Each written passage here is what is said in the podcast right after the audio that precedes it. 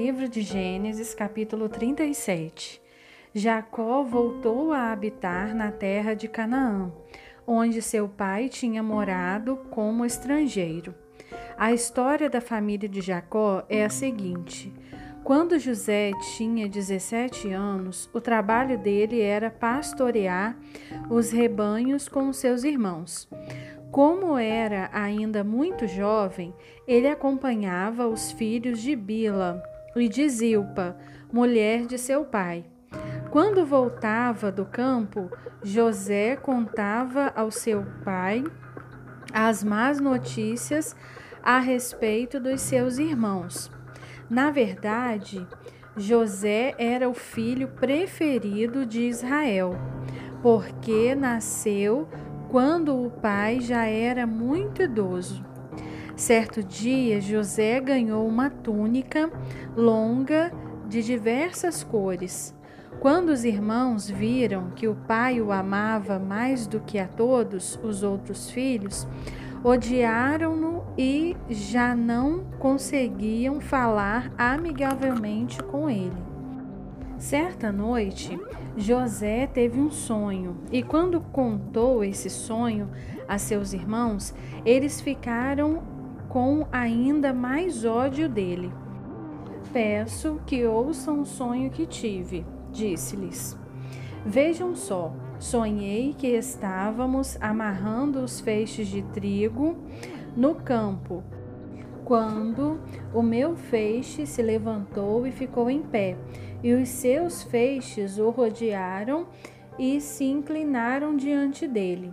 Seus irmãos disseram: Você está querendo dizer que vai reinar sobre nós? Ou que vai nos, gover nos governar? Por causa dos seus sonhos e das suas palavras, o ódio deles aumentava cada vez mais. José teve outro sonho e o contou aos seus irmãos. Sonhei que o sol e a lua e onze estrelas se inclinavam diante de mim. Quando contou o sonho ao pai e aos seus irmãos, o pai o repreendeu, dizendo: Que sonho é esse? Então você acha que eu, a sua mãe e seus irmãos vamos ter que nos inclinar até o chão diante de você? Os irmãos ficaram com inveja de José.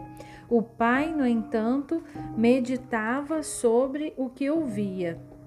Certo dia, os irmãos de José levaram os rebanhos de seu pai para perto de Siquém. E Israel disse a José: Os seus irmãos não estão cuidando do rebanho em Siquém? Quero que você vá até lá. Sim, senhor, respondeu-lhe. Israel lhe disse: Vá lá ver como estão os seus irmãos e os rebanhos, e traga-me notícias deles. José obedeceu e partiu do vale de Hebron para Siquém. Um homem o encontrou perdido perto dos campos e perguntou a ele: Que é que você está procurando? José respondeu: Estou procurando os meus irmãos. O Senhor pode me dizer onde eles estão cuidando dos rebanhos? O homem disse: Já não estão aqui. Ouvi quando falaram: Vamos a Dotã. Então José foi em busca dos seus irmãos e os encontrou próximo de Dotã. Mas eles os viram de longe e, antes que se aproximasse, tramaram uma forma de matá-lo. E diziam uns aos outros: Lá vem o sonhador. Vamos matá-lo e jogar o corpo dele num desses poços. Depois diremos para diremos que ele foi morto por um animal selvagem. Então veremos em que vão dar os seus sonhos.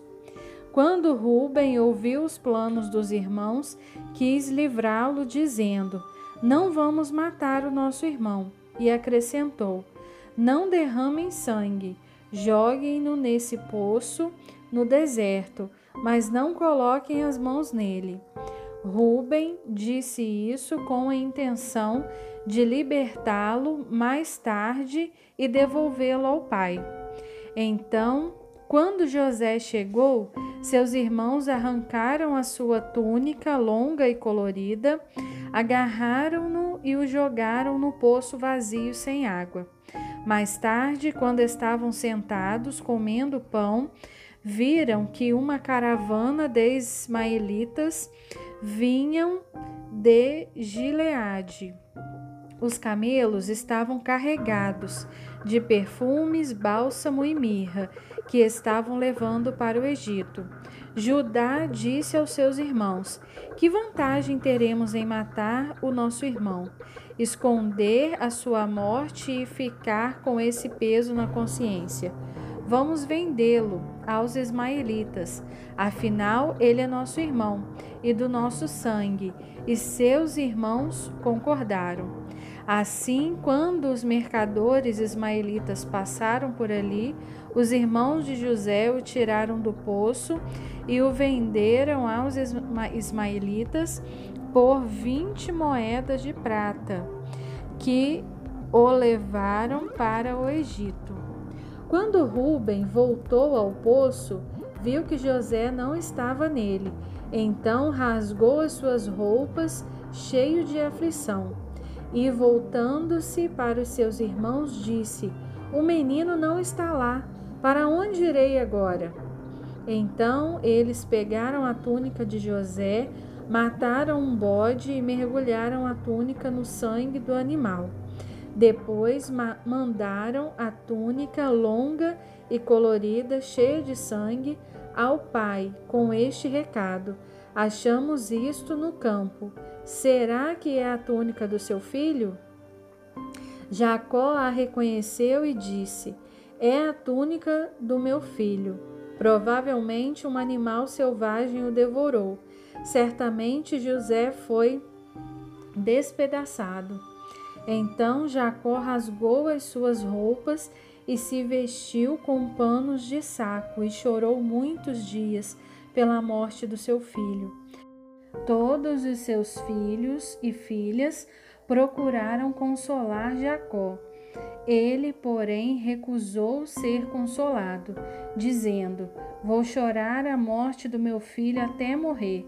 E continuou a chorar. Enquanto isso, os mercadores de Midian venderam José a Potifar no Egito, oficial do Faraó, comandante da guarda.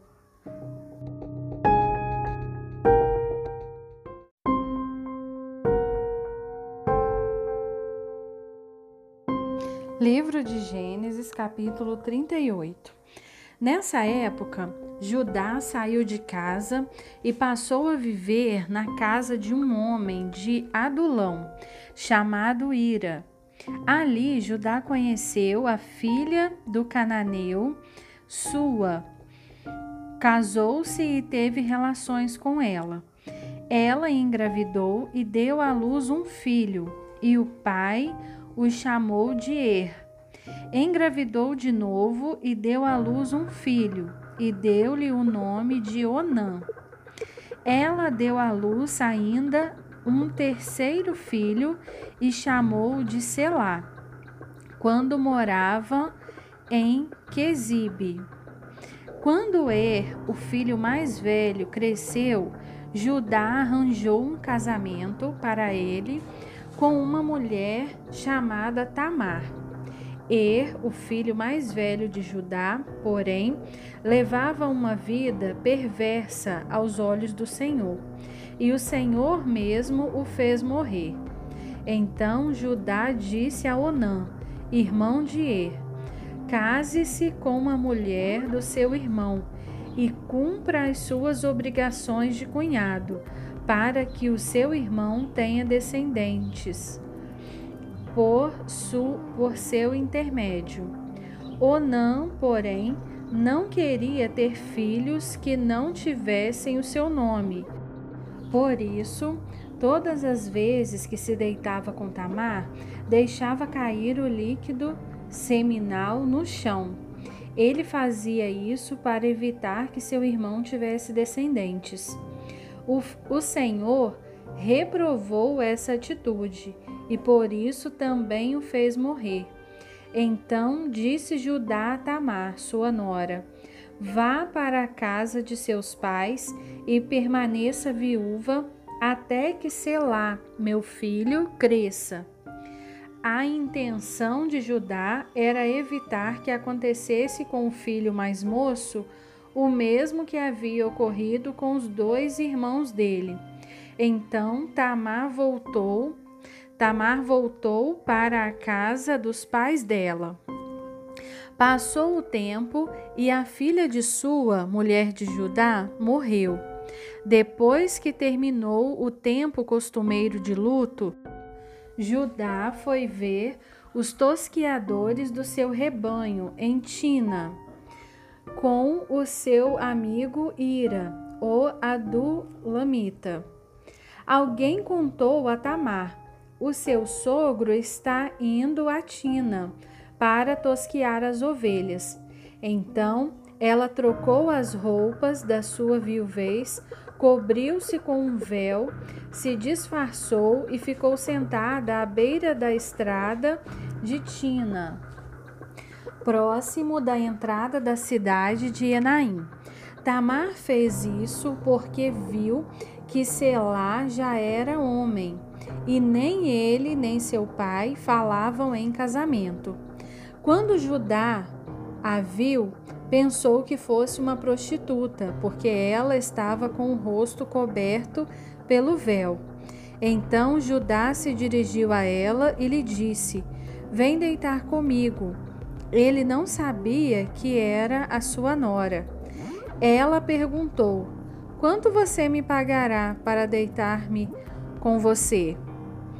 Ele respondeu: Mandarei a você um cabrito do meu rebanho. E ela perguntou: Que garantia me dá que me mandará esse pagamento?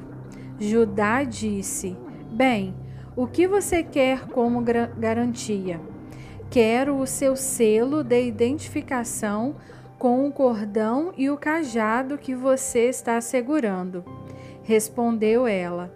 Ele deu a ela essas coisas e teve relações com ela. E Tamar ficou grávida. Depois disso, Tamar tirou o véu e voltou a vestir as roupas de viúva.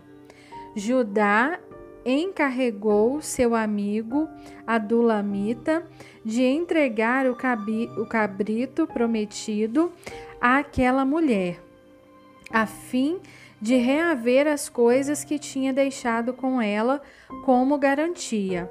Mas ele não a encontrou. Então perguntou aos homens daquele lugar: Onde posso encontrar aquela prostituta que costumava ficar à beira do caminho de Enaim? Eles responderam: Nunca vimos nenhuma prostituta ali. Voltando para Tina, Ira disse a Judá: Não a encontrei. Além do mais, os homens daquele lugar disseram que nunca viram uma prostituta ali. Judá respondeu: Que ela fique com as minhas coisas. Dessa forma, ninguém vai zombar de nós. Afinal, mandei a ela este cabrito, mas você não a encontrou. Cerca de três meses mais tarde, disseram a Judá: Tamar, sua nora, agiu como prostituta, pois está grávida. Judá disse: Tragam-na para fora para que seja queimada. Quando a tiraram, ela mandou dizer ao sogro: Estou grávida do homem que é dono destas coisas. E acrescentou: Veja se o Senhor reconhece de quem é este selo, este cordão e este cajado. Judá reconheceu-os e disse: Ela é mais correta do que eu, pois eu não a dei ao meu filho Selá. E nunca mais voltou a ter relações com ela. Quando chegou a época de dar à luz, havia gêmeos em seu ventre. Enquanto ela dava à luz, um pôs a mão para fora. Então a parteira amarrou um fio vermelho no pulso do menino, dizendo: Este saiu primeiro. Mas quando ele recolheu a mão, saiu seu irmão. E ela disse: Como foi que você conseguiu encontrar uma brecha para sair? Por esse motivo, deram a ele o nome de Pérez. Logo depois saiu seu irmão, que estava com o fio no pulso. Deram a ele o nome de Zerá.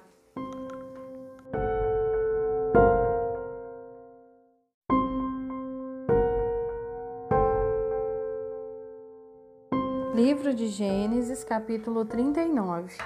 Quando José foi levado para o Egito, foi vendido pelos ismaelitas que o tinham levado para lá ao egípcio Potifar, oficial do Faraó e comandante da guarda. O Senhor estava com José e o abençoava em tudo o que fazia. E ele passou a morar na casa do seu senhor egípcio.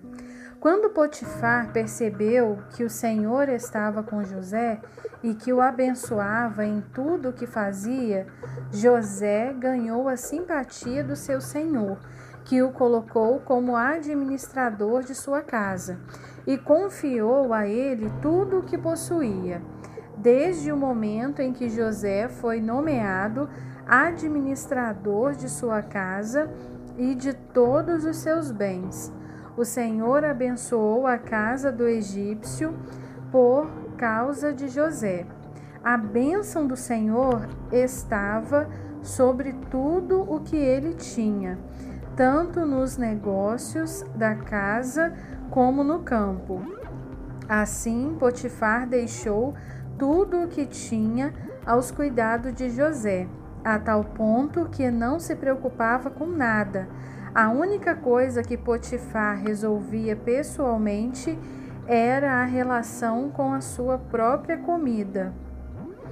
José era formoso e atraente. Certo dia, a mulher do seu senhor começou a cobiçar José e o convidou: Venha para a cama comigo. Mas ele se recusou e disse a ela: o meu Senhor confiou a mim tudo o que é dele. Ele nem sabe o que existe na casa, porque deixou tudo sob a minha responsabilidade. Ninguém nesta casa está acima de mim. Ele não me privou de coisa alguma, a não ser da senhora, porque é sua mulher. Como poderia eu então cometer tamanha maldade e pecar contra Deus? A mulher não desistiu. Ela insistia dia após dia com José, mas ele se recusava a deitar-se com ela e procurava não ficar perto dela. Um dia, José foi até a casa para cuidar dos negócios e nenhum empregado se achava presente. Então ela o agarrou pela capa e voltou a convidá-lo: Venha para a cama comigo. Mas José fugiu para fora da casa, deixando a capa nas mãos dela. Quando a mulher viu que ele tinha fugido e que estava com a capa dele, chamou os empregados da casa e lhes disse: Vejam só, esse hebreu que foi trazido pelo meu marido para me insultar entrou aqui e quis me forçar a ir para a cama com ele, mas eu gritei o mais alto que pude. Quando ele ouviu que eu gritava bem alto, fugiu, esquecendo a capa dele aqui ao meu lado. Ela guardou a capa de José até que seu senhor chegasse em casa. Então contou ao marido a mesma história. Disse ela: Esse escravo hebreu que você trouxe se aproximou de mim para me insultar. Mas quando gritei por ajuda, ele largou sua capa ao meu lado e fugiu. Quando o seu senhor ouviu o que sua mulher lhe disse, foi assim que o seu escravo agiu comigo. Ficou irado, e o senhor de José mandou buscá-lo e o lançou na prisão, no lugar onde ficavam os presos do rei. E ele ficou na prisão. Mas o Senhor estava com José e derramou a sua bondade sobre ele, de maneira que ele conquistou a simpatia do carcereiro. Assim, o carcereiro encarregou José de cuidar dos presos que estavam naquela prisão, e ele fazia tudo o que era necessário fazer ali. O carcereiro deixou de se preocupar com o que acontecia na cadeia, porque José cuidava de tudo, e o Senhor estava com José e o abençoava em tudo o que fazia.